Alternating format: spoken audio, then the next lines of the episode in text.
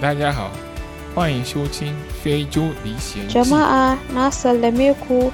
a wasan ƙasanmu. Salut à tous, bienvenue au aperçu du spectacle Halo de la kila foot. mtu, mnakaribishwa kwa ufahamu wa onyesho la مرحبا بالجميع أهلا بكم في برنامج رؤى Hi أفريقية everyone, welcome to Insight of African Show. 大家好，欢迎收听新一期的《非洲历险记》，我是 Pom。今天呢，我们两位主持人同时回归。大家好，我是 Will。大家好，我是笑笑。OK，那我们这一期呢，我们就没有请所有的嘉宾哈，我们就自己来聊一聊我们对于不管是中国也好，或者整个海外或者非洲音频行业的一些情况，就简单进行一个探讨。最近大家有听什么音频节目吗？就是你们开车的人，所以说哪种开车？公路开车。最近我听那个播客听的比较少了，我最近听得到听的多一些。哎，焦虑焦虑了，焦年纪大，年纪大了，开始焦虑了。焦虑了。对要跟时间做朋友。对对对，最近得到听一些比较干的课程。啊，对我我是一直是比较在听播客还是为主，因为嗯自从做播客之后，还是会去不断去听各种播客，然后嗯像比较好的互动，我还是会主要以小宇宙为主。因为小宇宙最近也在尝试一些变现的一些尝的一个方式嘛，那它也是一个比较好的一个这么一个平台呢。就是特别是对于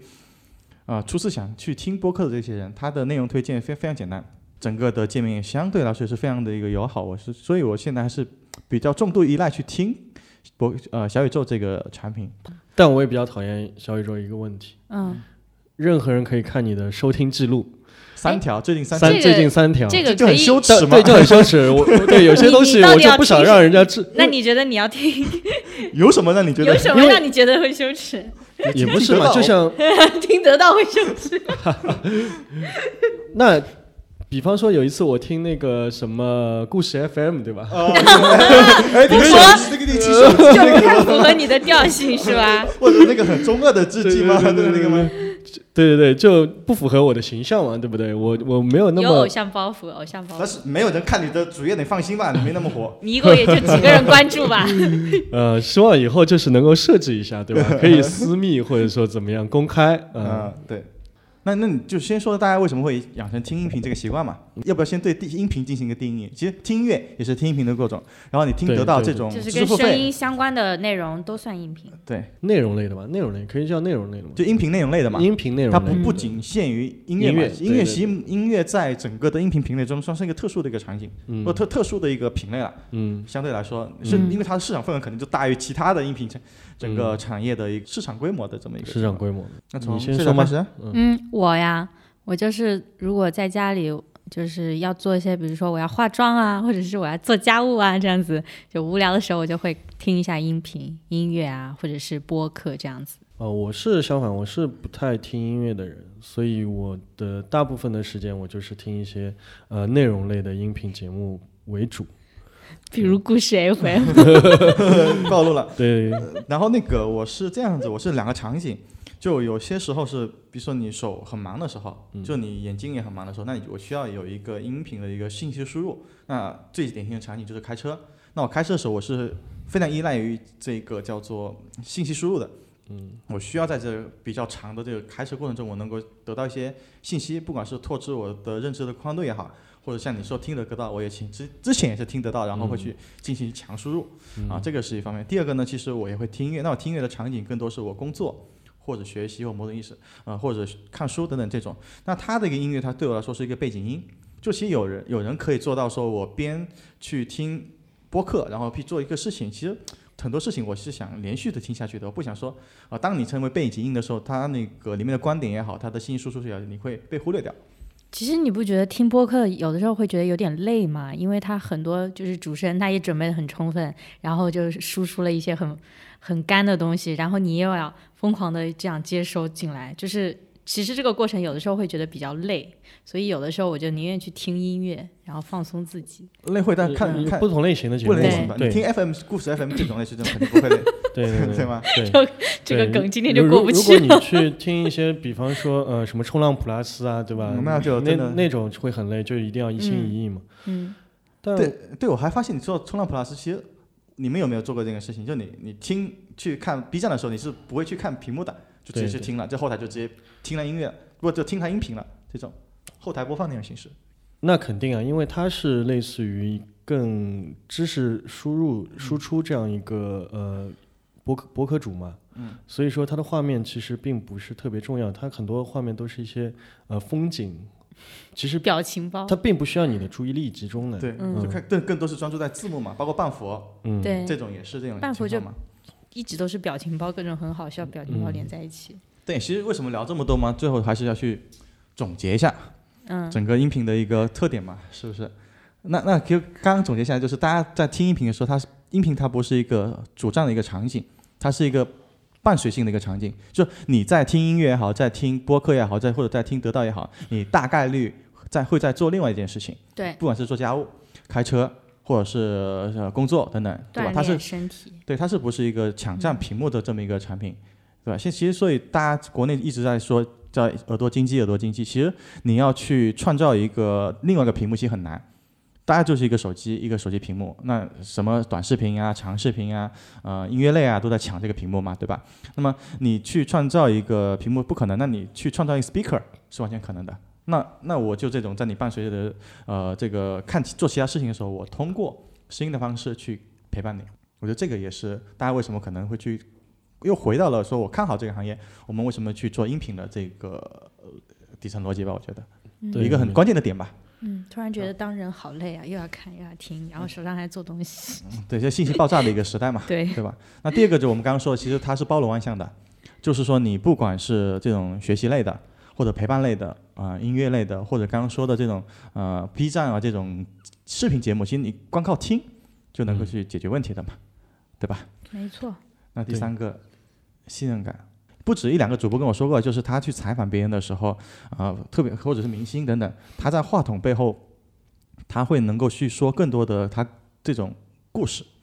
他会放下这个包袱，嗯，对吧？它能够更加自然去表达，而且我们的声音相比于文字，比如公众号这种东西的话，它会带有个人的一个情感。其实有时候你文字能够感受到，但没有那么真实。所以，但我觉得这个是有一定的真实性。那因为你这个你的声音的真实，对你情绪的真实，会让用户对你产生一定的信任感。而且还会有一些听众，他会因因为声音对你产生一些美好的遐想，嗯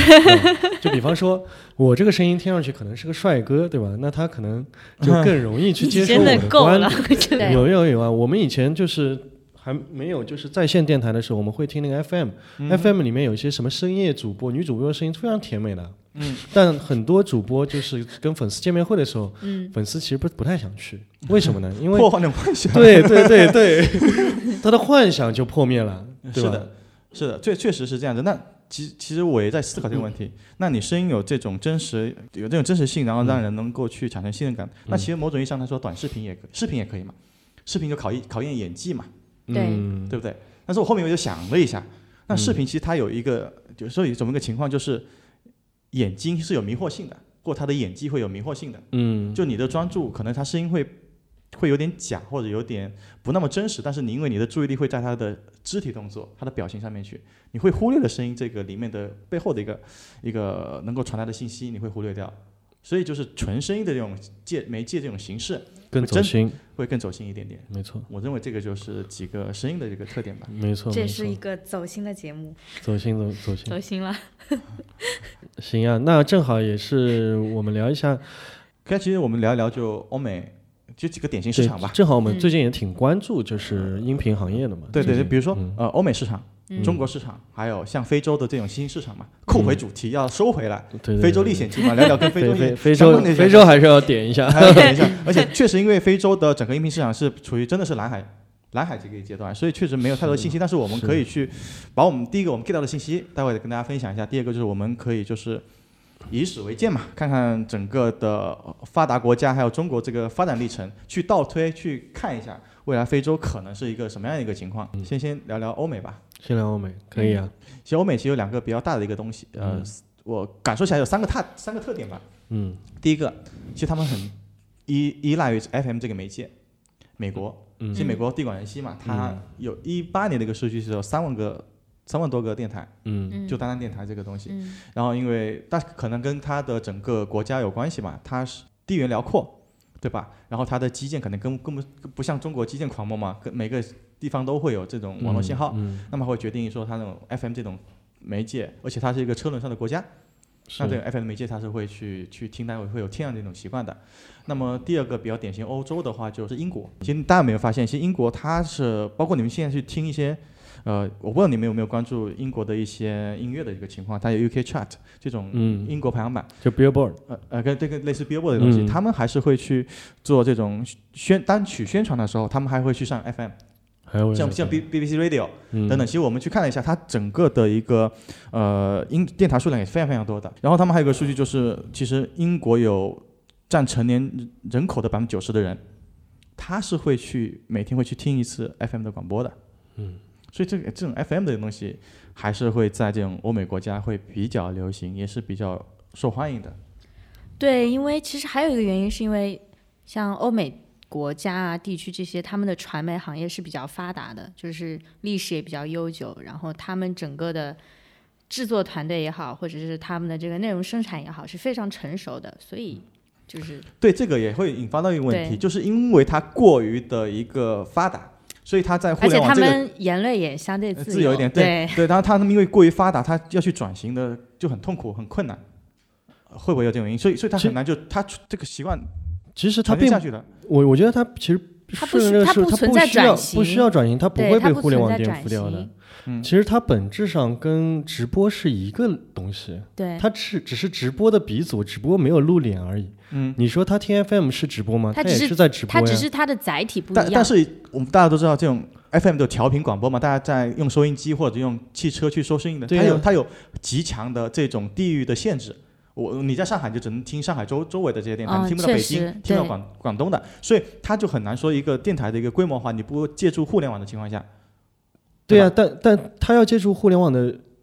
能力是非常简单的，嗯，他只要给你的台串个流，那现在手机只要能上网，但凡能上网，他都能听到这个台。对，但是就没有那么简单跟直接嘛，我觉得。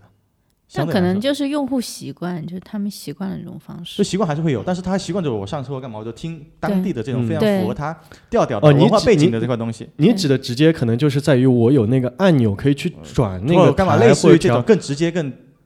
粗暴一点。更直接、更粗暴一点，对吧？对，可能在车上一些老式老式的美 美式肌肉车上，可能还会存在这种东西、对，但是他们那个老车不是挺多的嘛，对吧对对对，？OK，呃，收回来。那回到中国，嗯其实中国有一个很特殊的一个音频，现在大家都最近都在吹整个的嗯，播客的风口嘛。对，是吧就这两年，对。那其实中国的话，其实它有有几个比较典型的东西。其实支付费，嗯、大家想到音频就想到得到，嗯想到知识付费，想到焦虑，可能还想到樊登读书嗯这种这种东西嘛。对吧？然后还有还有第二个比较比较比较有那个代表性的就是网络的小说有声书，是对吧？这种因为，我还我还经常听，但我就是听那个就他们下载下来的那种。对，就因为中国有这种看网络小说这种习惯嘛，那你无非就是把这种网文变搬到线上去，用一就一种音频的方式更加好的去听嘛，就更加轻松的去读书吧。那么类类似于这样一个情况，然后还有各种音频直播，其实还有一个很特殊的传统类的媒体，就传统类的这种艺术形态，相声。嗯嗯啊对嗯对，这种也，哎，对郭德纲这种，他也是会去占据中国的一个大家就是音频消费的一个主流的这种类型类型的方式吧，我觉得。那还有可能还更小小众一点的广播剧戏剧，啊，对吧？这种霸道总裁爱上我的这种，对对对，对，因为有些东西它没有办法用文字去代替嘛。你对你比方说有声书，或者说呃郭德纲相声，你是没有办法去用文字去表达这种幽默感的。对郭德纲相声这种东西。对，这个这个就是音频，而且他在舞台除了这种，他也没有说很强的视觉冲击感，就在舞台的时候，所以音频它是一个非常非常有有价值或是非常直接的一个方式。还有那嗯个在线教育啊，就是比如说你学语言啊或者什么，就经常会听这种音频的节目。可以把这个可以归类整个知识付费嘛？那中国市场基本就是这样子嘛，那么就有几个头部的平台嘛，像喜马拉雅啊、蜻蜓 FM 啊、荔枝 FM 啊等等，就这样子嘛，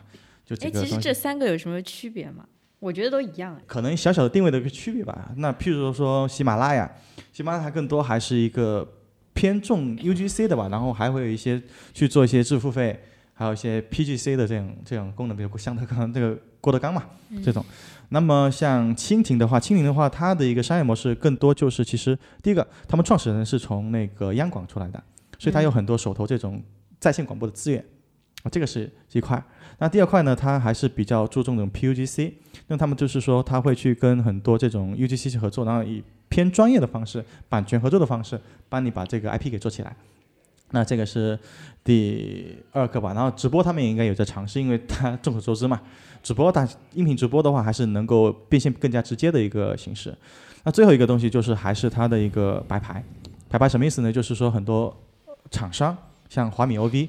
他们会说你在手机里面会有一个叫做音乐或者是这种广播类这种 FM 这样一个产品嘛，嗯其实他们内容大部分接的还是这个蜻蜓 FM，而且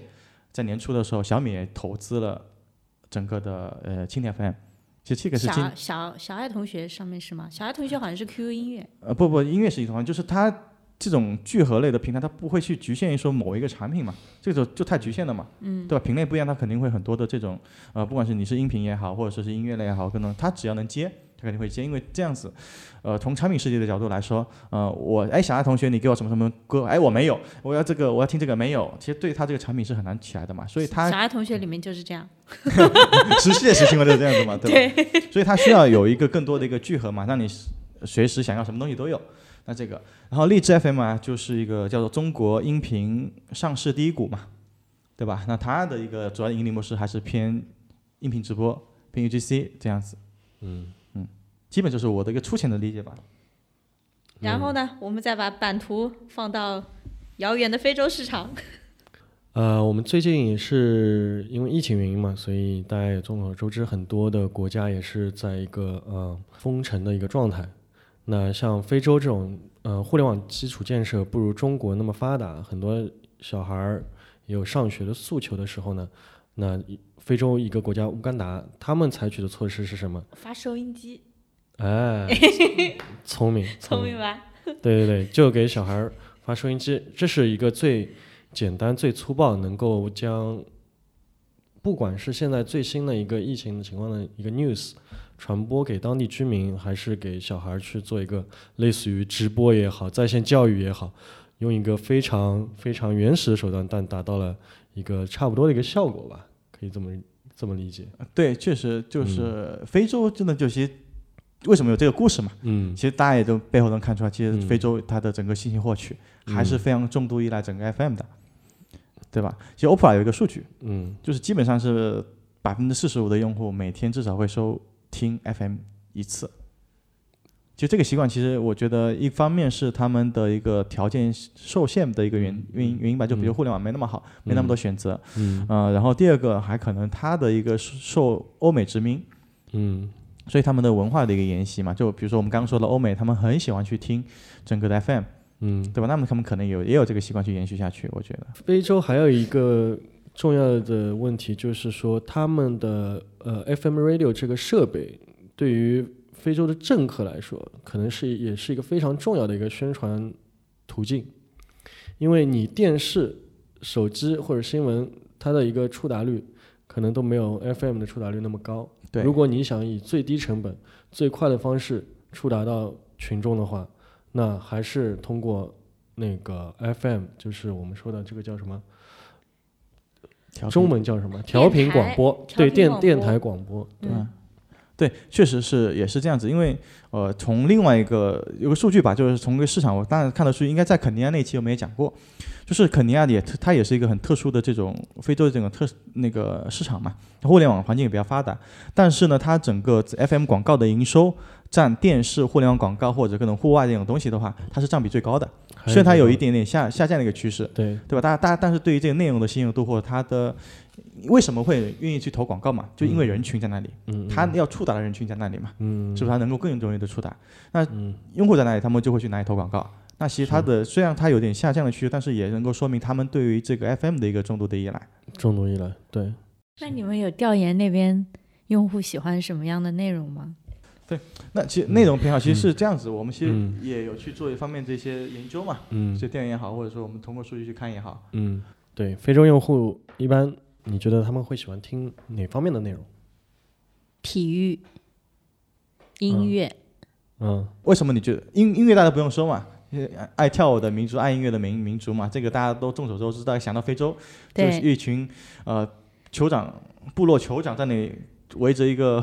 篝火跳舞嘛，这个是大家可能最可印最最直接的一个印象，是吧？那你为什么觉得他们会喜欢听体育呢？他们喜欢足球啊，就是他们就会在那个路上随便就开始踢球了呀。啊，这个也是一个固化的一个印象吧，确实可能会有刻板印象。对刻板，这个在在这这个在在巴西也有，对那确实非非洲呃非洲是是体育是一个比较他们比较喜欢的一个品类嘛，内容品类。嗯呃，那其实 FM 为什么他会喜欢去喜欢去听？其实有一个很重要的一个逻辑，就是像尼日利亚，它是一个嗯不进博彩的哦，对，这个其实又跟那个啊，对联系在一起对对对对对第一个他他确实喜欢，对不对？对然后他们可能没有电台或没有流量去，没有没有电视台或者没有对流量去看这些嗯内容，那那他要博彩，他要去获取这些信息，那他可能就会逼他去，哎，我去听这一场比赛，我看我钱赢了没有，对等等这种方式。其实我觉得这个一个是喜好，一个是。他们的一些消费习惯或者他们对这个娱乐方式的一个定义，会嗯导致他也会去想去听这种对这品类的内容嘛？对，这个还是很大的一块的。是的。嗯嗯嗯。那为了你这个刚才呢，还有什么？除此之外的话，他们可能对于一些跟中国对标的知识付费或者教育类的内容会相对感兴趣，就自我提升嘛。自我提升的东西比较感兴趣。对，对，是因为他们可能去呃接受教育的途径不多，然后文化程度也不如就是大部分的发达国家，是的，因此他们对于呃就业的一个焦虑以及呃人生方面的一些指导吧，嗯，他们也特别有这种呃探索欲。对，关于这个，你刚刚也提到中国嘛，其实关于中国的支付费，包括美国为什么喜欢听播客不是支付费，然后为什么非非洲也可能很喜欢去听支付费或者不是支付费，就是这种自我成长的这种内容嘛。嗯。其实我观察下来是有一个一个社会原因的吧，比如说呃，比如说我们就拿一个中国跟美国先做一个比较啊，就中国在国内去听支付知识付费这群人，其实其实大家可以去看一下数据，基本就是十八岁到三十呃三十几岁吧，然后偏在一一二线城市，而且学历会比较高，收入会比较高的。就是最那么焦虑的那一批人。对，然后你这批人对应到美国，他也就是也是一样的，听播客这些人群也是说类似于这种十八岁以上，然后呃也是比较偏高学中历的、高收入的，就也嗯可能不到中产，但是至少是这个比较典型的画像嘛。嗯那这个两个其实画像是非常 match 的，或者非常相似的。嗯啊 OK，然后呢，那为什么他们会说这种很相似的，抛开文化的背景等等也好，他为什么会有形成这种差异？那你想一下，中国这批人刚出来，刚毕业出来，是不是来到一二线城市？那你最焦虑的东西，我要找一份好工作、嗯啊，我要面临买房的问题，房价又高，嗯那么我要结婚，嗯我生小孩，对吧？它是人生最焦虑的一个阶段，是吧？然后在美国，他们相对整个社会可能阶级已经相对固化了，嗯而且他们相对的整个的教育的环境或者他的一些这些呃房价各方面可能可能啊就没有中国那么夸张吧？的确相跟中中国一二线城市来比，的确要好很多。对，嗯而且他们整个、呃、社会环境也相对比较宽松，对，可能相对年轻人好一点点吧，我觉得。那么因为这两个社会环境的一个差异，导致我对于内容诉求是不一样的。那我那我中国人，这中国青年这面临这么压力，听得到，那我怎么没有听得到呀？我听知识付费，不断去通过这种信息或者学习去消除自身的焦虑，不管有没有用，那我就需要有一个释放焦虑的一个口。我看一本书，我听这个东西，我感觉我提升了，哎，我焦虑了，又减轻了一点点了，那这个是一个客观原因。那他们另外就无所谓，那他们他们喜好的东西就是社会类的一些话题。啊，嗯各种商业类相对偏多的话题，那这个其实呃就是 FM 话题的一些延伸。就原来他那些品类大概什么样子，他还相对会去喜欢嗯这么一些品类，就它嗯就是一个习惯的迁移。呃，整个社会环境不一样，会导致他收听内容的品类或者他的需求是不一样的。嗯那回到非洲，其实我不知道你们有接触很多用户啊，像我接到用户，他们会说，哎，呃，他虽然是大学生，可能还不错的这种拉各斯大学等等，但他们就有有种一种毕业即失业这种感觉。嗯，因为整个社会确实经济不好嘛，那就业环境也不是那么好。对然后他们教育水平虽然可你可能是一个 bachelor 的那个东西，但是你能够真正用到呃去实际工作的这种技巧其实很少。有可能有他们打字可能都不会打字，上一期不是跟 school 人聊的时候，那这根本就不会打字，连最简单的图片处理也不会。对我也我也遇到过类似这种非非洲的员工，然后也是很好的学校毕业的，但是英文确实不太行。所以所以他们也会有产生那种焦虑。对，那他们就像包括我在看他们那些其他人的一些呃分析也好，或者我就观察也好，他们就是如果我能学一门新的语言，嗯，或者说我能够一个不错的手艺，对对吧？啊，或者是减轻我本身的一个焦虑的话，他们这些东西还是会比较喜欢，他们愿意去做这样一个事情。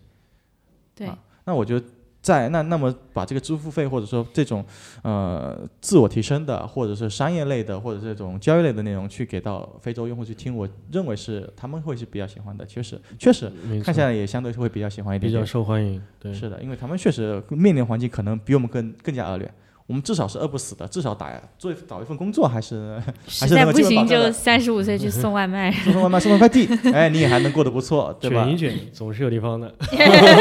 对的，呃是吧？嗯，所以就是他他们就是我想卷都卷不动，没地方给给你卷，没地方给你没有地方卷。对，所以这个就是确实整个社会环境嗯会影响他们对于那种喜好的不同。是是是，嗯，我最近听得到其实也有点感触，你知道吗？为什么要听得到？嗯，因为正是因为这个社会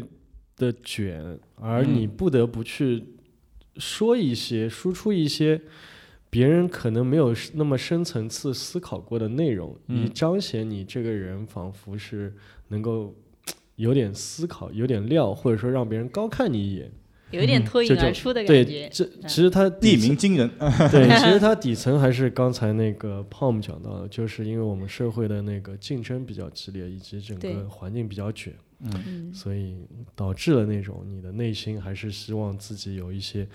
与众不同、鹤立鸡群的一些东西出来。嗯，对，其实就就是跟做产品一样嘛，你怎么去抓住人性或者他的比较弱的那一块，对对其实你还是能够打动用户，还是有一些好的一些机会点。刚回到整个非洲音频行业嘛，那么总结下来，就他们听 FM 是主流嘛，而且有这种比较强的这种收听习惯。嗯，那因为他为什么听 FM？一个是确实是获取信息渠道比较少，第二个就是确实可能是因为流量的问题。我们每一期去聊到互联网产品，都会聊到用户流量的问题，永远绕不开。流量痛点嘛，是吧？对对对对。那你那那你觉得这个流量对于用户去听音频会会有什么痛点，或者你观察下来会有什么影响吗？呃，影响其实是很大的。我觉得流量对于非洲用户来说，听音频的这个使用是非常非常受影响的。呃，我们前几期节目可能也讲到过吧，非洲的一个流量的资费情况是一美金到两美金一个 G 嘛，对对吧？那听音频大概一个消耗流量情况是在几十兆、十几到二十几兆吧，看那个音频质量的一个情况，一个小时。那也就是说，他如果一天听下来的话，那就得要一个 G 了，听八个小时，那就一一一个美刀没了，一个美刀到两个美刀没了。对，但他还要去看所谓的视视频，对他要去看看那种社交媒体，对吧？他要去看看新闻类的，对，对吧？其实到最后就是，虽然你不抢屏幕时间，嗯但你在抢用户的流量，对吧对，他每天流量可能就相对固定，那你能够抢多少流量的问题？对对对对，所以说流量是一个关键。其次的话，音频的这个收听可能还要去跟其他的应用去抢流量，不光是抢一个音乐的流量，音乐的流量视频的流量或者说它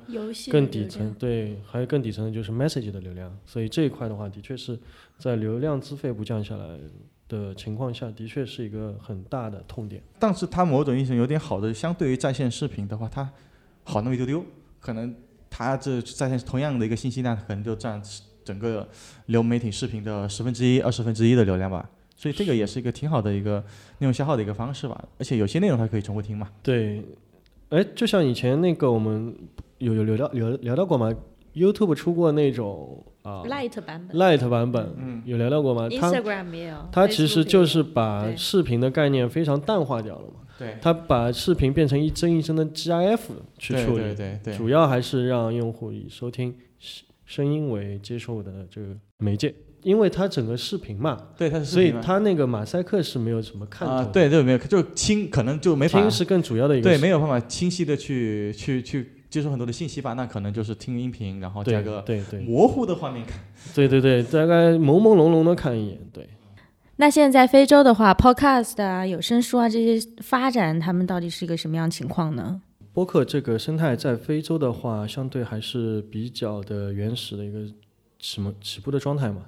啊、只有在一些相对娱乐产业相对发达的国国家，非洲的南非，还有几几个呃相对比较有名的播客，那其他国家的话就比较少了。对对，你刚刚说的也对，就是确实在这个东西的话，它跟市场环境是有很大的关系的。嗯其实我们刚刚已经讲了很多了嘛。其实大家虽然有听 FM 的习惯，那是因为各种问题，比如流量也好，啊、他们会对于这种内容消费的方式，在线音频消费方式会比较那么不习惯，相对来说，因为我们看下来，其实整个 FM 调频它的在那音频消费的话是占大头的，然后就音乐嘛，然后最在最后再可能就像这些放放音频类的这种产品，呃，那为什么会产生这种情况呢？其实我觉得跟中国还是有点像的，就是市场成成熟度的问题。但是中国的话，它因为整个的环境会好一，相对它好一点丢丢丢。那不管是付费习惯或者是网络情况也好，其实它这个底子是在的。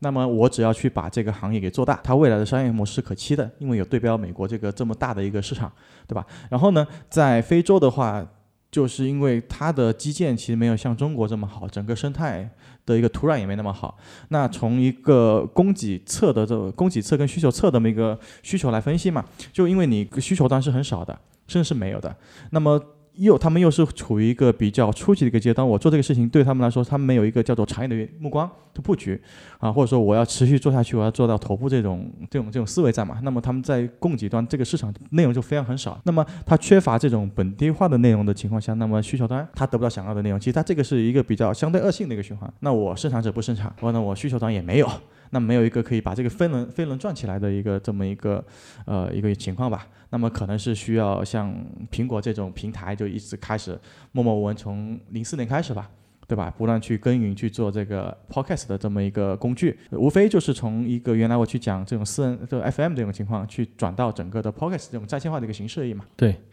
呃，说起苹果在整个 Podcast 市场的影响的话，呃，其实有几点我想提一下。呃，苹果其实在呃零零四年的时候首次推出 Podcast，它是放在叫 iTunes 这个软件，不知道现在可能很多听众都没有用过，因为它是在有用过吗？有电脑上，对，它是在电脑上，那个时候还是在移动互联网呃开始之初吧，还没有开始。iPhone 一是在零七年发布的嘛，所以第一次播客这个东西被普及并且井喷是在零四零五年，在 iTunes 上，那个时候呃乔布斯推出的那个 iPod 对，就可以通过 iTunes 导到 iPod 上去听。因为 iPod 是没有 FM 功能的吧？嗯没有的，它只能听你 download 在 hard drive 上的。对，所以你就有那个小的，我买过。对对，然后它它当时是这样子嘛，就是你订阅了这些内容，然后它会更新的自动自动帮你同步进去。同同同步进去。其实嗯同步的概念，其实为什么大家说 iTunes 难用，其实就是个同步机制。是那它它同步其实是有一定的原因的，是，就是我们真的是非常习惯了这种文件管理那种形式，像平常丢个文件夹进去。嗯啊，但是这种其实管理起来，在你海量内容情况下，有播客的情况下，其实嗯，反而是 iTunes 这种管理方式会相对更更合理一点。对对对对对，呃，对，这也就导致当时第一次井喷嘛，因为用户他除了听音乐音乐以外，他可能对其他内容也有诉求啊，所以啊、第一次是在零五年，但第二次的爆发是就是乔布斯发布了 iPhone 一，在零七年。七年，呃，这个也是理所应当，因为你的手机变成了一个呃 laptop，变成一个笔记本，嗯，那你的你可以随时随地联网，那这个时候你听的东西除了那个，哎，讲到这个又是一点，就是当时的手机也是 iPhone 首次把那个 FM 的那个模块去屏蔽掉，就是不不对外公开的，是吧？因为它它就没有这个功能嘛，它就就还是就直接砍掉了，就砍掉了，我就是一个纯互联网的这种，其实某种意义上，iPhone 一是嗯，标示从一个 PC 互联网阶段嗯转向移动互联网阶段嗯嗯，这么一个标识性的一个产品吧，我觉得。嗯，就是他也知道这是绝对的趋势，那也稍微往时代再往前推了一步，对吧？对直接就砍掉了。其实，在零七年，你如果用手机的话，你会有印象，是都带 FM 的，对都是带 FM 的。是的，苹果第一个去那时候好像还是砍掉它用的什么诺基亚，诺基亚、对诺基亚，魅族也出过，呃，对，就反正大家都差一个很新。其实到后面到，嗯即使在中国行手机行业也是到比较后期的阶段才去去掉这个调频 FM 的一个功能。对对对大家还要插耳机去听，插耳机去听。到后面才是完全去转向整个在线化的一个在线化的，对的，对的，对的。OK，然后第三次就是要到呃零零七年到一四年之间，这条曲线是平的。嗯，是平的，就是没有任何的波澜。直到一四年，有一个美国一档非常火的播客节目叫 Serial 爆发，那再一次引爆了播客这个市场就这它就有点因为爆品内容，大家爆品。因为要去听对这内容破圈了，对对对对？吧？有点像现在 B 站一样，就我很多对内好的内容在里面，我不管原来是小多么小众或者是什么一个小的圈子，那就内容其实也是做一个内容产品嗯非常非常重要的一个点嘛，就特别是爆品内容、精品内容、IP 化的内容。但而而且但这也是一个非常偶然的事件嘛，就是因为自从 Serial 这样能够把整个市场带起来以后，之后几年也是没有单靠一档节目能够带火的。后面再次爆发就是要到一六年推出了苹果推出了又是苹果嗯推出了 AirPods 嗯这个蓝牙耳机，那它把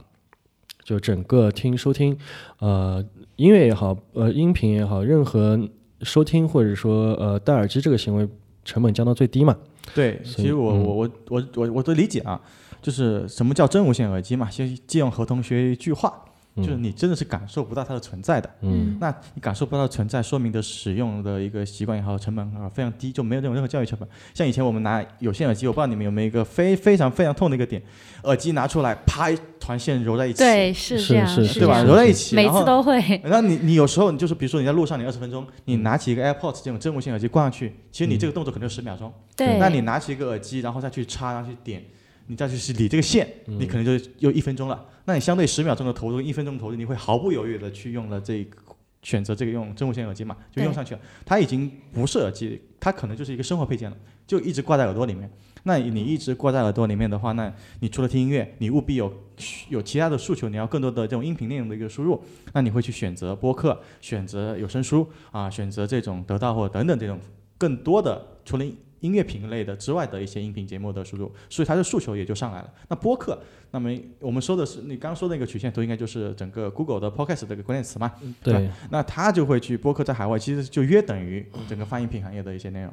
除了音乐之外，它的第二个音频收听的选择。是是是是。其实 AirPods 你看现在 就扯开扯那没事题外话啊，就是说 AirPods 现在你看它把通透模式做在后面的 Pro 也好，Max 也好，嗯，它为了达到什么目的呢？就是为了让你最好永久的把这个耳机跟你的耳朵植入，啊，因为它通透了，你就可以不用把它摘下来了。对。所以他希望你戴的时长越长越好。对，所以你在不同场景下，嗯，我你要沉浸听的时候，你就安静把它降噪打开，对。安静的听。对。如果你真的是想你要讲话，讲话就交流的时候，你可以不用摘下来，就对通透模式。是就这个背后产品设计逻辑还是设计逻辑对非常明确。对，然后在播客呃生态圈有一个再次的爆发的事件，那这个事情也是在就是近两年的事情。呃，我不知道 Palm 老师有没有印象？对呃，确实啊，这个这个其实我们也挺关注的嘛，对吧？就是 Spotify 开始去布局去做整个的播客嘛，啊，那它其实作为一个比较大的音乐的这种平台嘛，它其实也意识到可能音乐这个音频场景其实也填充不了用户所有用耳机去收听声音这个场景了，那么它很自然而然的就会去说，那我把播客把这种有声书的类似这样的内容把它弄进来。它的第一步，因为播客在美国是非常火的嘛，那第一步就是做，不管是收购这个内容制作公司或者这种托管平台，对吧？然后到所谓的去签那个 Joe Rogan 这种非常非常头部的 IP，就花了什么是两个亿美金接近吧，我记得。经纪人对，去去签这么一个头部的内容去做这样一个事情，嗯所以呃，这个也会因，其实你看到这个曲线从这个阶段开始之后，它是逐步是往上上升的，对对吧？那就是这种头部的这种音乐的平台去推动这嗯个播客或者音频泛音频类的这种产品的呃内容的一个推进吧，嗯它也会去让用户这个习惯不断养成。那么我有啊、AirPods 这种非常非常方便的真无线，那当然除了苹果的 AirPods，还有很多的其他的真无线耳机嘛，因为苹果已经把这个呃产品的形态或者它整个生态给带起来了。那么蓝牙耳机这种真无线越来越普及，然后这种头部头部的平台那么大的用户量的的一个支撑，把这个内容给撑起来，所以它的量就越来越大，越来越高，是吧？可能也是呃，平台也是看到这一块赛道吧，它是一个有利可图的一个趋势。对。比方说，在 QQ 音乐上也是开始打开了那个有声书模块。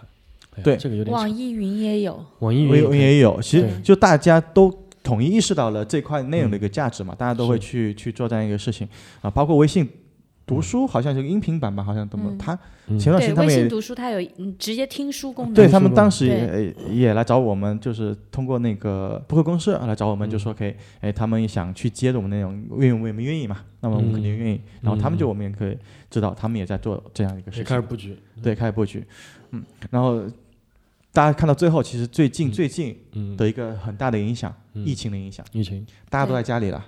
对吧？要做家务，要做这个事情，嗯弄啊那个弄没有办法，只能听播客。对，你就就这种播客这种音声音的嗯刚提到的伴随属性，其实就是这么一个场景下来。那家里就更有更多的设备嘛，那么就是除了耳机的外，你有音箱特别是智能音箱。对，其实，在整个音频行业，智能音箱的这个出货量不断更多，嗯不断不断的一个普及，它对对这种音频类这种收收听也是有一定促进作用的嘛。其实呢，大家总结下来就是，呃，一个行业的一个发展，特别是内容行业发展，它离不开外部的一种助力，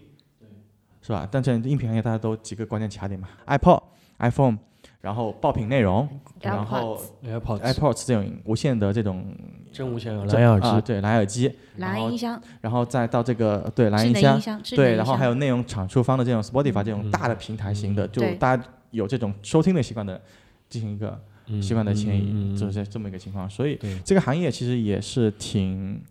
挺有意思的吧？那其实各行业跟某种意义上都有相似的吧，就外部的助力，内部的一个发展，这样子把整个行业推上一个更高的一个维度。这个就是资本进入的国家，目前还只能看到是在一些互联网较为发达的国家嘛，对对对对对，可以这像美。国、中国，嗯，能看到资本现在开始布局了，对，但非洲还是看不到，目前来说其实是比较少的。对，因为嗯，整我觉得觉得是个市场成成熟度的问题吧。其实嗯你去看所有的这种榜单，大家大部分、大部分、绝大部分，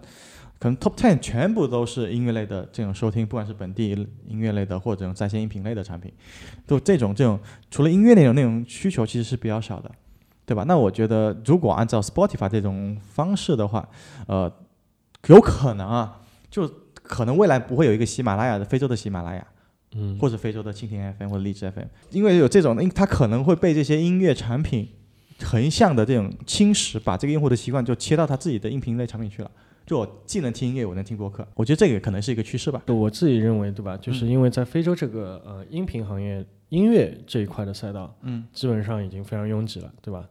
那该进入的资本已经已经布局好了，嗯，那这一块儿的呃机会可能不是下一个热点嘛，下一个热点可能聪明钱会去到一些，哎，已经还没有被意识到，或者说在其他市场已经跑成熟的，嗯呃赛道去，比如就是播客，嗯，或者说有声书，嗯，这样几块儿在非洲还是没有任何呃资本去布局的行业去。对，确实，因为非洲，因为大家都知道嘛，众所周知嘛，它的文化教育水平是没那么高的，而且识字率也是相对比较低的。那么其实有一个很重要的一个点，就嗯听得懂的人比远比看得懂的人多。没错，对吧？所以就是可能哈、嗯有声书或者说我们说的刚刚说的在线教育这方面，嗯也是可能就是一个比较好的这个机会吧，我觉得。我不知道你们在疫情家有没有，在家里有没有这种感觉，就是说你奶奶头乐，嗯在给你天天给你吃，天天给你灌，嗯你到后面是会很浮躁、很难受的。嗯，你真的是需要沉淀的东西。对，如果你在沉淀的过程中有几种媒介，第一，你可以去听有声书，类似于刚刚我们说到的，对还有就是看书。嗯我觉得从个人的成长也好，从你个人心境的一个锻炼也好，呃，有声书可以仅次于去读一本看书，对，读一，本书。对。但是其实我这个有自己的一个嗯一个一个一个一个体验吧。嗯就我听书的话有两种方式，嗯一种呢就是听得到那种高度总结的，帮将一个很厚的书浓缩成二十，对，读薄就读嗯二十分钟给你讲清楚。它的逻辑思维、它的嗯框内容框架是非常清晰的，一二三四五个点去给你讲。嗯那这个是我其实能够高密度的去接触这信息，但我不能错过，我一定是非常集中精神的去听这个东西。嗯那么第二种方式呢，就我去完整听一本书。嗯那看你什么类型的，可能小说类就算了，或者网文类你可能就过去了。嗯但是如果你是有这种知识获取的这种诉求的话，因为你的这种内容它的怎么说呢？它的一个集中输出这种程度或密集度不不够，所以你有时候会走神。那你但其实你走神的时候，你就会忘了哎上面说说什么东西，你有时候就接不上去。那其实就是它又需要一个长时间相对集中的精力。所以我去听这种有嗯可能有教育或者信息书类的这种嗯有声书的时候，会比较累，或者会错失很多信息。我忘了我之前听了什么东西。我会有这种个人感觉，个人感觉。是是是，我也有，而且从效率端来说的话，也是非常低的。为什么呢？你可以一目十行，但你听没有办法一次听十字十个字啊，一秒听十个字啊。对，就是我自己有这种体会，我听完一本书可能二十个小时，嗯，但我看两个小时、对，三个小时就够了。因为其实你自己的理解就是你看进去以后是自己大脑在理解，但是有声书啊，或者是这种播客啊，都是其实是别人理解过后，然后再输出出来，然后你再去理解别人的东西，这样子。对，我对，还有一点就是说，你你一句话要听完，并且把这句话记下来，然后你才知道这句话的意思。对对对对，没错。看的话，我啪一扫过去就结束了。对，没错。所以所以现在大家一对很不特特别国内对待这个东西，其实它还有很强的一个点，就是伴随性嗯或者陪伴感。对，对它很可能也没有法完全去集中的是去给你说很强的这种有读书的这种效果吧，我觉得相对来说。是是是，对没错。这这这又扯开另外一个行业，就是说在线教育没有办法取代传统教育的这个事情，那 也是一个比较比较现实的一个情况吧。对比较类似的一个情况。怎么说呢？主要就是，嗯、这条路就是是一条必经之路，嗯但非洲的路还很长嘛，对还有很长很长的路要走，才能达到我们现在看到的一些发达市场的一个呃收听有声内容、嗯。音频内容的一个对，因为确实，因为像因为我们跟发达国家相对来说，它的互联网或者是这种内容，呃，接收或者收听的方式，呃，消费的方式是相对一致的。从 PC 啊到移动互联网，然后从文字嗯。到音频，嗯。可能跳过音频啊，到到图片，到图声音，片到视频，对这种这种路径。那非洲它是完全没有 PC 互联网这个阶段的，对吧？它它就是从直接从没有到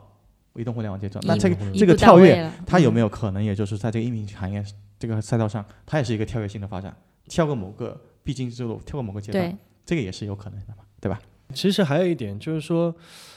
我们刚刚开头就讲的，还是就是那个叫什么点点题吧，就是说非洲人既然对 FM，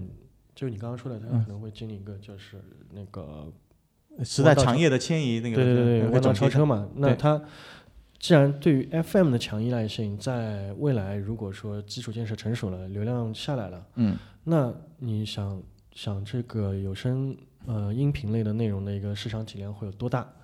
是比较比较令人期待的。对，确实，因为它有就跟美国一样，它有一个收听 FM 音频内容习惯的对迁移。对，对，但是这个、呃我觉得这个是，然后你在一嗯。个，因为你现在整个 FM 某某种意义上来说，看是相对下降的一个趋势，然后在线音频可能会在慢慢上升，那它肯定会务必有一个产业的一个发展的一个交叉点，我就从完全的这种呃离线化的一个收听方式嗯。转向在线化，那这个可能会孕育一个机会，嗯对吧？对那就是其实时机的问题，这个交叉点出现在哪个时候？对对对啊，那个这个是一个一个点。另外一个，其实其实还有一个理论或者一个现象会去违背这个，就会去冲击这个点。嗯哼就他们听 FM 的逻辑或者它的原因，嗯就是他们没有其他内容消费方式。嗯，当你流量起来，那个嗯价资费下降，嗯带宽起来，它的消费内容更多，其实大家还会可能会去看 TikTok。嗯就是他去看视频能还会到其他地方去。呃，对，因为相对声音这种方式嘛，嗯，它通过内容这种短时间的刺激或者它的接受，可能就更容易，画面感更强。对，我觉得这个也可能也是会是一个变量吧，我觉得。但实际上就是他们那边交通的原因，大家还是开车出行嘛。如果开车的话，Podcast 就是一个很重要的点。对，确实，整个非洲市场确实它可能没有像中国汽车保养那么高嘛，对，可能千人的保养大概三分之一或者五分之二等等这样子，但是它也是会有这种场景的嘛，嗯，对吧？但 anyway 吧，就是他们耳朵闲置、眼睛不闲置的时间总是有的。对你说我们工作也好，开车等等很多场景都是你眼睛不闲置、耳朵闲置的嘛。对，是的，嗯，嗯总是总是会有。嗯嗯 OK，那就看怎么有什么内容，对，或者什么方式，能够去让他们养成这种习惯。能够抓住这个耳朵嘛。嗯，行 OK，好的，笑笑笑一下，跟大家拜拜啦，拜拜，我们下期节目再见吧。嗯，拜拜，拜拜。感谢您的收听。如果您喜欢这期节目，欢迎一键三连、订阅、留言、分享，让更多的人了解非洲。您可以在喜马拉雅、蜻蜓 FM、小宇宙、Apple Podcast 收听我们的节目。更多文字版内容可以关注我们的微信公众号“出海实验室”。我们下期节目再见。